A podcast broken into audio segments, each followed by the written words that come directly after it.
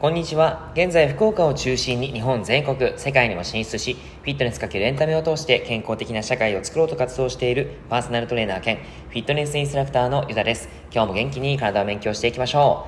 う。さて、今日はイワシとサバの技、青魚最強の食べ方は〇〇という内容をお話ししていきます。昨日は卵の技についてお話をしてみました。卵は誤解のある食材です。近年のデータでこれまでの常識通りではない結果が出ているんですね。おすすめの食材の卵について興味がある方はぜひぜひ聞いてみていただけたら嬉しいです。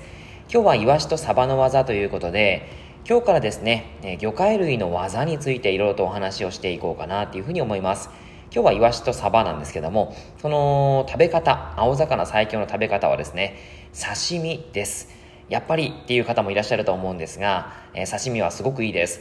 青魚に,、えー、青魚には体にとって必要な不飽和脂肪酸が豊富に入っています。その中でも DHA と EPA は健康にいいということで、えー、血液サラサラ効果や中性脂肪を下げる作用がある不飽和脂肪酸というのが豊富に入っているんですね。で DPA と、えー、DHA と EPA は、これはですね、すごくちょっと覚えておいてほしいことなんですが、加熱すると油とともに焼き魚は2割、揚げ調理だと5割が流出してしまいます。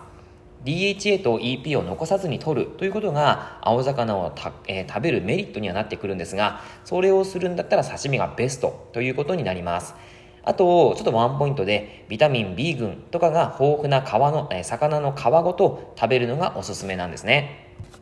その点を含めて、イワシについてお話をしていくんですけども、イワシは焼かずに煮物がとてもいいです。えー煮もえーと、煮物にするとですね煮汁まで飲み干すことがまあできるので非常におすすめです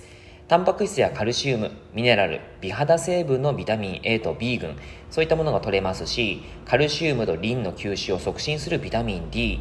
アンチエイジング効果があるビタミン E 脳を活性化させる DHA と EPA 脳の伝達物質を増やすチロシンこれらの栄養素がたっぷり入ったのがイワシなんですね。さらにイワシのタンパク質に含まれるイワシペプチドこれがですね、えー、バリルチロシンというのが入ってるんですけどもそれも血圧を下げる働きがあって非常に注目されてます、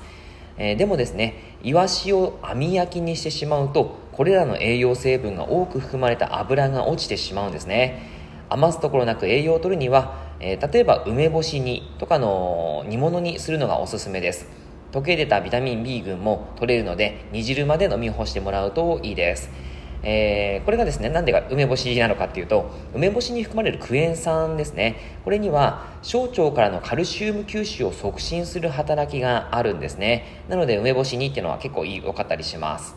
はい。ただ、あのー、えっ、ー、とですね、えプリン体、あの乳、え、尿酸値が高い人は、これあの飲み干してしまうと尿酸値が高くなってしまう可能性もあるので、ちょっと気をつけてくださいね。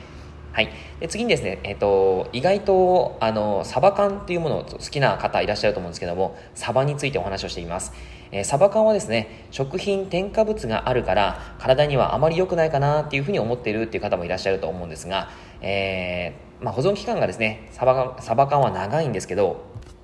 その理由は、やっぱり食品添加物は結構入ってます。えー、なので、その食品添加物がバリバリ入ったサバ缶ではなく比較的比較的少ない無添加の水煮タイプのサバ缶。これがおすすめです、えー、サバはですねイワシ同様に DHA と EPA を多く含みます。皮に2割骨に4割含まれているんですけども焼き魚にすると同じように油で落ちてしまいます。それが刺身にすると、えー、骨が食べられないのでサバ缶を食べるっていうのがおすすめだったりします。